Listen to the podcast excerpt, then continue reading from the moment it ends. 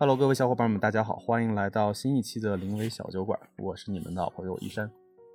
大家好，我是 S 先生。大家好，我是你们的蛋奶同学。那这一期播客录制又很有意思了，我们又开创了一个新的场景，对，新的录法。对，现在此时此刻呢，我跟蛋蛋同学，我们两个人在。海拔两千多米的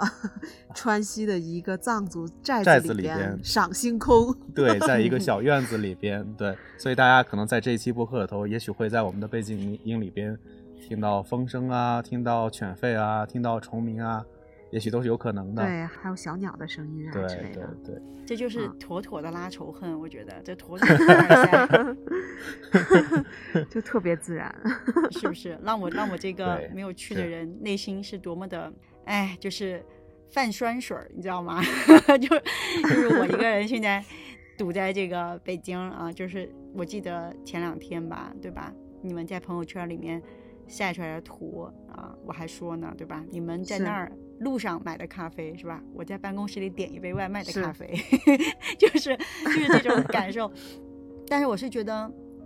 嗯，很羡慕吧。但同病呢，我也想就是看看两位啊，因为现在你们正好在路上嘛，就是我觉得这是一种嗯现在进行时的这种状态。然后结合呢，其实我们这几期我们都在讨论关于这个嗯成年人的一些不得不去面对的一些状态，对吧？都是一些情绪的问题，比如说我们谈到了这个成年人的崩溃瞬间，对吧？我们有谈到说职场的一些恶意，我们有谈到这个情绪的一些状态、内卷等等。然后，那既然你们俩现在在路上了，那我就想，我们要不要今天来讲一讲你们行在路上的这种感受里面有没有缓解或者说减轻吧？这种嗯，此前的一些。焦虑也好啊，或者说此前的一些负面的一些状态也好啊，有没有觉得得到了一些减轻呢？我们可以聊聊这个话题吧。来，蛋奶同学，是不是你发起的我们的疗愈之旅？对对对，是的，是的，是的。啊，我就是我觉得 S 先生对于这个旅行跟跟焦虑刚才说的这个定义，我觉得非常的恰当哈，因为我认为焦虑这个事儿更多的是就是由心发起的。可能已经远超于事件本身了，所以的话就是我，比如说我们出去走走啊，去旅行啊，这件事情不能够完全的去消除焦虑，而是其实呢，就是可以去做进一步的把焦虑做减轻，这个说法是非常非常恰当的，就是在我认为哈。然后，但是呢，就是话又说回来了，说这个旅行到底是不是能够进一步的缓解焦虑呢？其实，在我眼里是因人而异的。为什么这么说呢？因为其实旅行，呃，很多时候还会产生新的焦虑吧，对吧？比如，对，比如说说可能就是对行对行程的安排，或者说遇到不舒心的事情，或者说呃，在我上大学的时候跟朋友去青岛玩，然后那个时候就把相机给丢了，然后我们就特别焦虑。对，所以的话就是其实呢，我觉得就是呃，比如说我们行在路上，更多的是一一种身心的放松。啊，嗯，然后的话，他可能对焦虑情绪的本身不一定说是会达到缓解啊，嗯，而是就是说真正能战胜焦虑或者说不再焦虑的这个主人公其实是我自己啊。然后的话，其实我个人来说是一个非常不咋爱焦虑的人，嗯，所以说就是其实，在我们这一趟出游的时候呢，就是也产生了相应的插曲啊，就是比如说我们在确认这趟行程之前哈，呃，我。因为这趟行程的发起者是我嘛，就像刚才依山君在说的，所以的话就是其实呃，当我说了就说啊，我真的想去疗愈，想去接近大自然的时候，就是真的是很多朋友，其实也包含你，是因为你实在是没有法跟跟跟我们一块儿嘛，然后大家就都是说没问题，走啊。然后就是面对大家的这个爽快，我就会觉得说啊，那大家就是肯定是非常信任我，才会就是或者说非常愿意跟我一块玩儿啊。是，所以就是当我们决定了这趟旅行的时候，其实我做了很多的功课，比如说包含去查当地的人文啊、当地的好玩的呀什么的。因为我们这趟的话，其实就是涉及到不一样的风土人情，其实还是呃有那么小小的焦虑的啊。然后的话。就在这个时候呢，哎，我刚好发现说，我们去的之前的前十天，我们要来的必经之路上是有暴风雪的，嗯。啊，就是关于这件事儿的是，呃，我知道的第一反应呢，就是其实我也没有跟我的同行人讲哈，我就一直在去看相关的信息啊、报道啊，就包含就是非常辛苦的交警跟协警，就是给每一个封在山里的汽车都会上这种铁链，去让他们可以做到防滑啊。然后的话就是对，就是那种特别辛苦且感人的新闻，我真是天天在刷。然后所以就是那个时候的话，其实对于我来讲就。就是有那么一丢丢的小小的焦虑，我的焦虑的点呢，就是说啊，朋友对我非常的信任，但是这趟出行我能不能就是给大家去安排妥帖？我有没有在必要的时候就跟大家说说啊，我们的行程可能要更改或者要取消？呃，在这个过程中真的是天天去默念、去祈祷、去希望，就是说爱我们的人能让这趟旅行去实现。所以的话呢，就是也没有第一时间跟跟大家说，然后真的是是在头出发的前两天，天气真的变好了，所以的话就是也没有去跟同行人去分享那个时候我的这些小小的焦虑的情绪啊，嗯，然后所以呢，就是很多时候我都会在想，就是其实焦虑是伴随着处理某件事情的时候自己的这个心态的变化。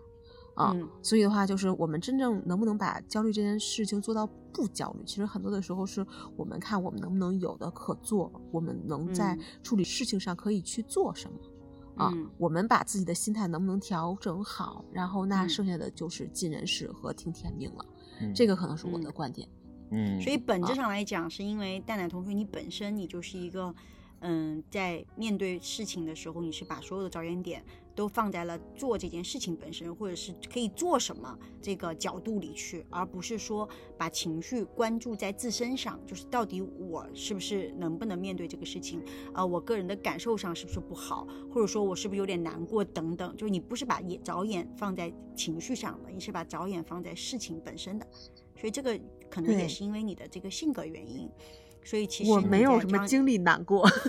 对，就你刚刚前面讲，你不是一个容易焦虑的人，对吧？其实你是你是把事情放在了，嗯，我觉得可能是一种思维习惯的问题，就是你在呃面对问题的时候，或者面面对困难的时候，你的点都是在那我可以做点什么呢？而不是说，那我现在怎么办呢？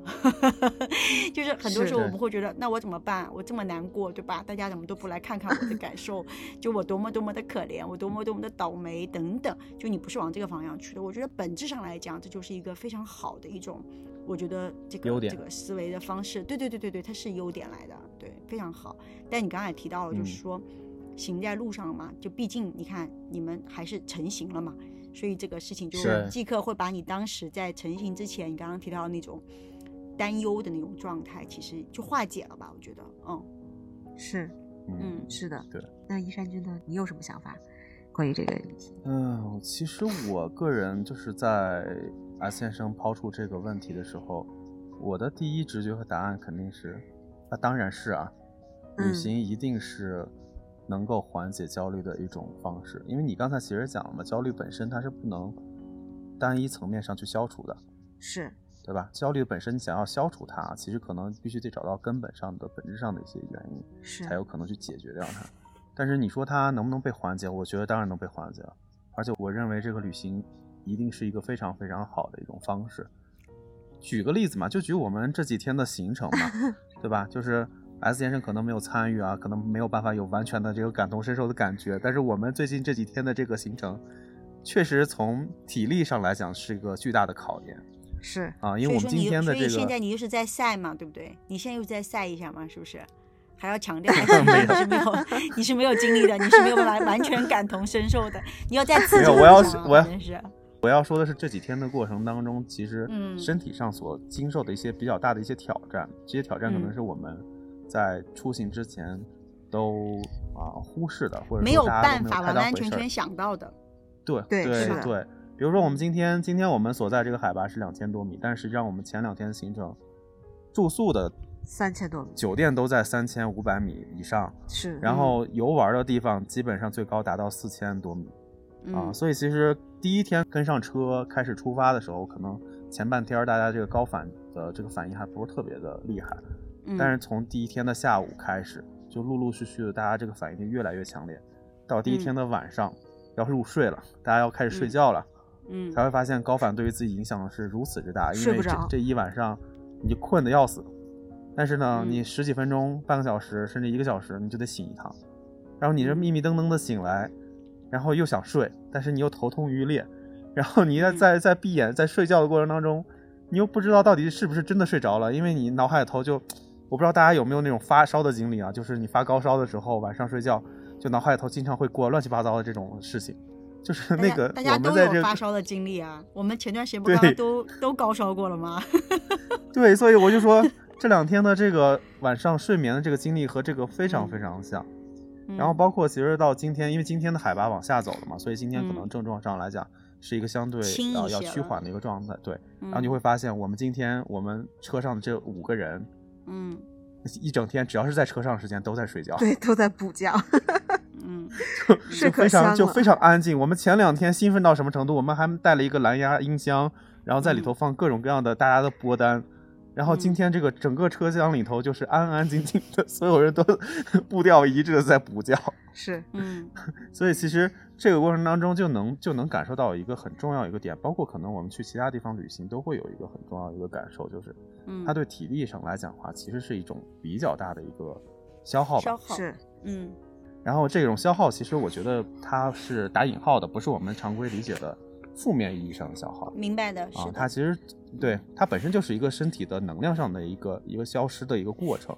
所以这种过程对于自我来讲，它本身就是一个很大的一个挑战。那我觉得回归到刚才的最早的这个问题上，就是旅行这个事情本身是否是对焦虑的啊一种缓解的作用呢？我觉得是的，很重要的一个点是因为旅行本身其实。嗯，你在体力上或者在精神上所所发生的一些变化啊，所经历的能量上的一些损耗，这个过程本身来讲，就是对自我的一个注意力和关注力的一个偏移或者转移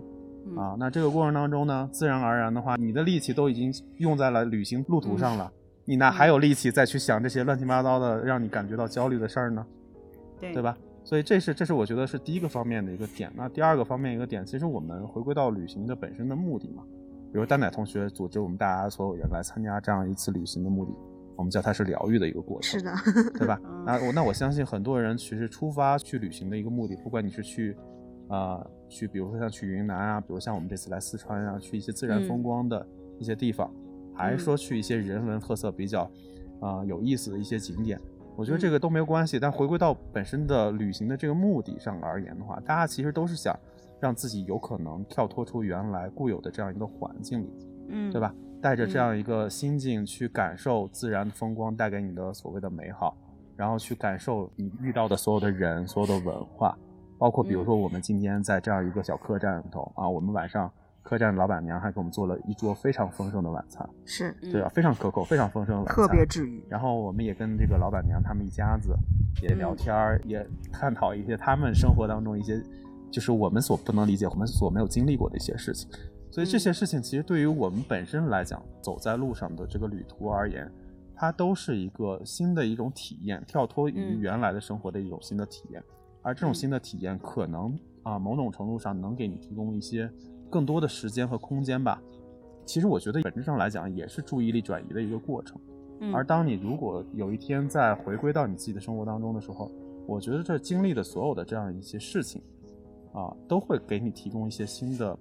对于原有你聚焦的那个焦虑事情本身的一些新的思考，是，对吧？因为我们经常的一个状态是什么？包括你刚才讲的，关于职场上的遇到的一些焦虑、内卷，包括成年人那些崩溃的瞬间，其实都会发现，都会有一个很核心的一个特点，就是人如果固守在那样一个状态里，或者固守在那样一个场景里的时候，非常容易往心里头去钻这件事情。就这件事情越钻越紧，越钻越紧，然后越钻越焦虑，对吧？其实并不代表说这件事情就一定没有可解的方式，但是当我们只是把我们的视角聚焦于这样一件非常非常细的这样一个点上的时候，你会发现你就没有办法有跳脱出来的思维去解决它。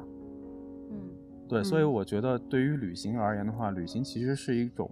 额外的一个，我觉得是一个 buff 吧，就是它能给你提供一个新的一个能量的一个切入点。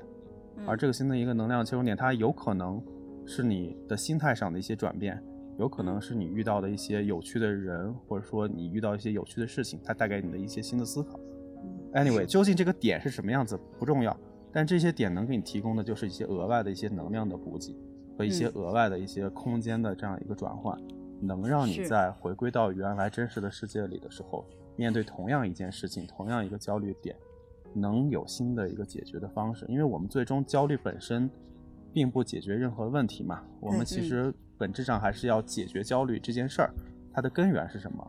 有没有方式去解决它？大家讲，大家经常会感受到焦虑，经常会表达焦虑。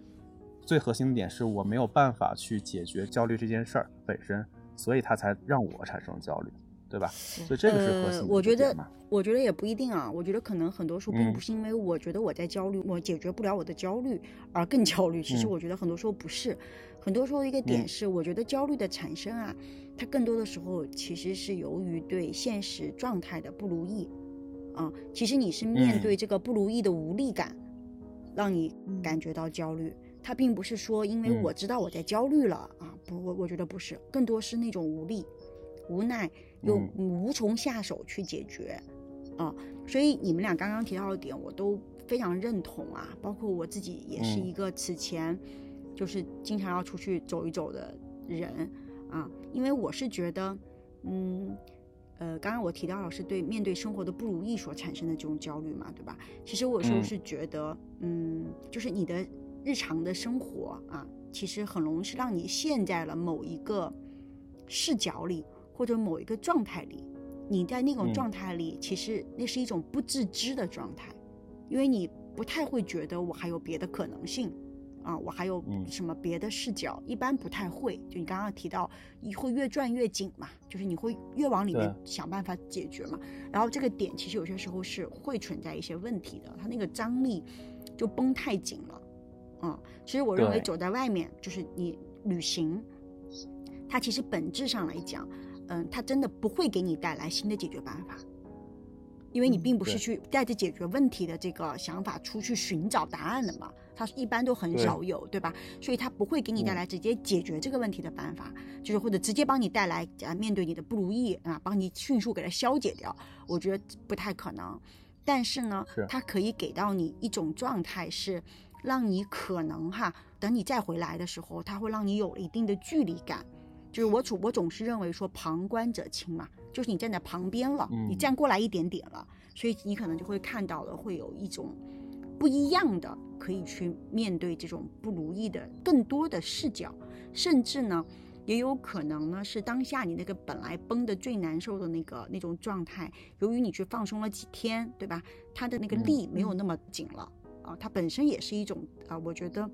自然而然的一种放松，嗯，缓解它的那个本身那个最大的那个冲突点。所以这些个维度吧，啊，包括刚刚提到说，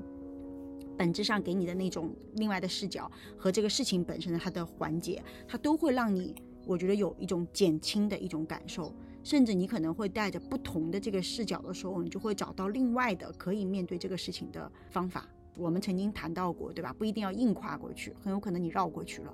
对吧？它其实是是有各种各样的这种这种形式的。然后，其实你刚刚有提到说，你们现在正在路上嘛？你们这几天其实也很辛苦，对吧？就是这个肉体 还是还是被折磨的有点辛苦的，就是经历了高反等等。但由于其实你作为呃一个人，对吧？你到了一个新的地方，你在面对这个新的旅程上，其实你所有的注意力。都在你的这个身体的消耗上，所以其实你就不太会有那么多时间去折磨你的内心。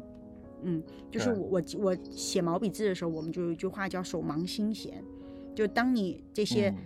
physically 的，就叫什么物物理上的这个呃身体身体上的对身体上的这个呃繁忙，它其实它只要动起来了，忙起来了。你的心就没有那么多时间去再去自己给自己找事情了，你知道？就是你日常的这些蝇营狗苟，其实很多时候都是你自己内心的反馈和映照。当你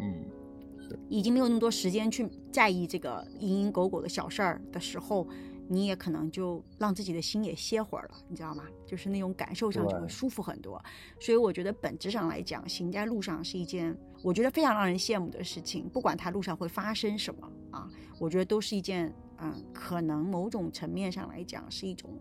嗯，改变吧，就是机遇嘛。它其实是要，它是变化的这么一个点。其实我反倒认为是一件非常反正我很羡慕啦。就我这次是因为真的是因为这个时 间还有家里的问题，所以我没有办法出门。但是我很羡慕你们。然后，嗯，我觉得还有一个非常重要的点，就是说你出去看你去哪里，嗯，尤其是你们这次走，其实你们是在这个路上是往那个大自然里面去嘛？不是还遇见了雪山，对吧？是的，看到了很多这种非常。大自然的这个鬼斧神工的这些内容、这些信息，他们其实这些东西，我觉得反倒是会给到你最大的一种能量。它的能量不来自于你，你觉得你自己很厉害，而是你会意识到自己很渺小。是的，当你意识到自己很渺小的时候，你就会发现，你在这个这么渺小的一种状态里的自己，然后你纠结那些个那些个小事，那就真的是太微不足道了，所以就会容易豁达一些。对，这都不是事儿。对，就容易豁达，嗯，就不太容易让自己再继续钻牛角尖。这个我觉得是非常非常好的。所以你们这次说是疗愈嘛，我觉得我非常的赞同，因为我觉得他这种，嗯，你们这次旅行的内容其实比去一个城市啊，去哪怕去个海边趴着，我觉得都是完全不一样的啊。就那种可能称之为放松哈，或者是说短暂的逃离，我我觉得你们这次真的可以称之为是疗愈吧。因为我也去到过海拔，嗯，大概三三千多米、四千米的地方。我们谈到过旅行，对吧？我也讲过，说我没有办法去，呃，比如说西藏这些，最大的一个原因就是因为我可能身体吃不消嘛，就是我可能就是扛扛不住这个高反啊。但是我觉得你们都很棒棒，能够有这种 人生不一样的经历吧？对我觉得挺好的，因为你要知道，我觉得不旅行啊，你的这个。嗯，物理上的状态就很难去发生改变。那很难发生改变的时候，我觉得每一个人都是自己嗯眼前这点生活的或者这点呃工作中这点小事的这个井底之蛙。对，每天我们都是坐在自己的一亩三分地里，对吧？看到了也是眼前这一亩三分地的事儿啊。就是有些时候出去，我觉得是一种嗯。客观意义上的开拓视野吧，或者说获取更多的信息吧，对我觉得很好。尤其是我特别建议，就是现在大家，就是我觉得百分之九十九啊，甚至可能更多，虽然百分之九十九就很多了，但我觉得可能更多的人其实都存在不同程度的焦虑状态吧，就是情绪不好嘛，对吧？嗯，尤其是成年人，现在我觉得小朋友都有焦虑，对吧？就是有各种呃厌学、各种情绪的，所以我觉得，嗯，有些时候换一种思维方式，或者说给自己一些放松一点的这种可能性，我觉得真的挺好的，它可以缓解一下。对对，嗯，对。而且我觉得说，就是你刚才提到了这些点之外，我突然又想到一个很有意思的点。嗯。就我们，比如说，就固守在我们啊常规的这样一个生活状态当中的时候，你会发现，我们很难有获得惊喜感。对。但是在旅行的这个途中，你会发现，即便这个旅行的整个的路线都是你提前都已经规划好、设计好，但也会发现，也会碰到一些很让你惊喜的一些事儿。比如说呢，就是那天我们第一天落地到成都的时候，其实我们当天是在成都逛，然后当天晚上呢。我们就骑着自行车嘛，在成都的街头在转悠，会发现，嗯，那天应该是呃农历的二月十七，嗯，然后那天的月亮非常的大，然后非常的圆，月亮很圆，对，非常圆，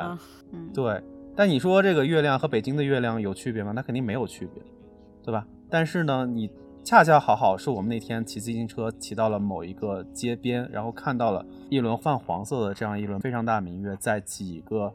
高楼中间儿。啊，浮在了那个地方，你会发现那个意境真的是很美好的一件事情。但是你说它在北京你看不到吗？在北京你肯定也能看到，但是可能你没有那样一个心境去发现这这其中的这个美好。对，我明白，我明白你的你的点在哪里了。对我清楚了啊，嗯，对，所以旅行其实反而给你提供了一个不一样的一个视角去看待同样的一件事情，可以歇歇一歇脚步。对，对我觉得，对，我觉得，我觉得其实本质上来讲，并不是说。嗯，我们在北京看不见，而是在在你的现实生活中的时候，你其实就是你的关注点不在那儿。对，是，就是我觉得有一个可以发现美的眼睛其实很重要，就是看你关注在哪里嘛，对吧？你刚刚提到说你们看到的月亮，就是我就记得我，我当然不是说我有什么特别好的点，我也不是啊，就是我记得我有一次也是忙完了一天的工作，然后我开车回家的路上，然后我就看见了那个墨蓝色的天空上面，就是浮着一个金色的月亮，我就觉得太美了。对。然后当我看到这个画面的时候，我是用所有的手机我都拍不下来的。它那个蓝是天是大自然的颜色，就那种那是那种就是墨色里面带蓝色的那种，因为天天它它是那种。天还没有完全暗下来，但是那个又不是那种呃，我们平时看到那种天蓝色的天空，又不是，就是那种感受，映衬的那个月亮的黄金黄色，就确实是很美的，而且是又跟这个城市的建筑，对吧？它其实又映照在了一起，所以就是一个巨美的一种画面吧。对对，但我是觉得是，但你说，嗯，这些点。在我们日常的生活中，尤其是当你在很繁忙、很忙碌的这种状态里的时候，其实你是非常难在意到的。嗯，尤其是在一些非常灰暗的情绪里的时候，你看到外面的一切都是灰暗的。对，你不太能够感受到美，嗯，不太能够就是体会到这种，嗯嗯，这种怎么讲彩色的这个人生，嗯。所以你刚刚提到是说，旅行它其实是某种意义上的就是。给到你另外一种，呃，我觉得，嗯，乌托邦，有可能用这个词去形容它，就是你其实是让你短暂的，嗯，帮你从现实的状况里捞出来，啊，你可能就，嗯，就是会重新着眼于看到你在旅行时这条道路上，啊，你能够看到的东西，可能就不一样的景色，然后你反倒就会把那块那些让你可能已经快奄奄一息，把你压到不行的这个现实生活先丢一边，啊。然后你就可能会看到更多了，因为其实发现美，我觉得每个人都做得到吧，对吧？只不过你日常不去看而已，嗯，并并不说你你不会看，对吧？对对，画的好与坏的一幅画，放在谁面前，大家也都能有评判呀，它到底好看还是不好看？所以我就说，它并不是说你不会看嘛，只不过你平时不去看嘛，对吧？就你不在意嘛，嗯，对对对，所以我就觉得这其实是一个挺有趣的一个一个点吧，而且我个个人觉得。旅行这个过程当中，也是对，开个玩笑说，也是对自我认知的一种提升。就比如说，之前有我个人认为高反这件事对我来讲不成回事儿，嗯，殊不知，殊不知，我这两天可能是我们这几个人当中最最厉害的，对，是的。所以嘛，永远都没有办法去去怎么讲，叫嗯亲身体会自己的无知，只有在路上，只有用现实啪啪打脸，才会知道哦，原来我也真的不太行，对。很好啊，反正这个过程当中，我觉得能碰到的有意思的事情，就是出乎意料的事情，会在猝不及防的时刻出现吧？对，嗯，对吧？特别惊喜。对，然后有有的时候，比如说我们今天，刚才我提到我们今天晚上这顿晚餐，绝对就是这个旅程当中的一次非常惊喜的一个体会。对啊，包括我们之前，啊，我还印象当中，我们应该是第一天，啊，去，哦，那个雪山叫什么我忘了，木雅圣地。哦，对，木雅圣地，我们。呃，随着那个观光车到最高点的时候，因为在最高点的时候，当时是在下暴风雪，就是伸手不见五指，所以那个车上的很多人都觉得说，哎，也没必要下来了，啥也看不见。然后呢，我们几个人就下来，就在茫茫白雪当中，我们就开始在这儿看能不能拍出点一些有意思的意境的照片结果没想到，就当时拍的时候，其实也看不到，因为我们的手手机屏幕啊、相机屏幕啊，根本看不，根本就看不清楚，雾蒙蒙的。但是当我们拍完回来拿到车上去看的时候，我才发现。哎，其实这种意境下拍出来照片是另外一种风味。嗯，对，对，所以其实就会发现，其实整个这个旅程当中，虽然很多东西都是计划好的，都是我们提前已经安排好的，但在即便是在这样的一个框架之下，我们其实也遇到了一些有趣的人、有趣的事情、有趣的风景，以及还获得了一些不一样的一些体会和感受。这些其实都是我们如果不跳出来，啊，不给自己偶尔放一个小假来出来体会一下的话，其实你是永远都。可能说，哎，能有这样的感受的，对对，我觉得是增加一抹不一样的色彩吧。反正我是觉得，对我始终都是信奉，没有一步白走的路，没有一件白遇的事儿，对吧？我都觉得挺好的，不管是惊喜还是惊吓，它只是在你的人生道路上都是一件让你很丰富的嗯故事吧。啊，我就觉得特别好，对，我就觉得天天。在一个地儿，就是墨守成规的，就做这些事儿，是一件特别美景的事儿。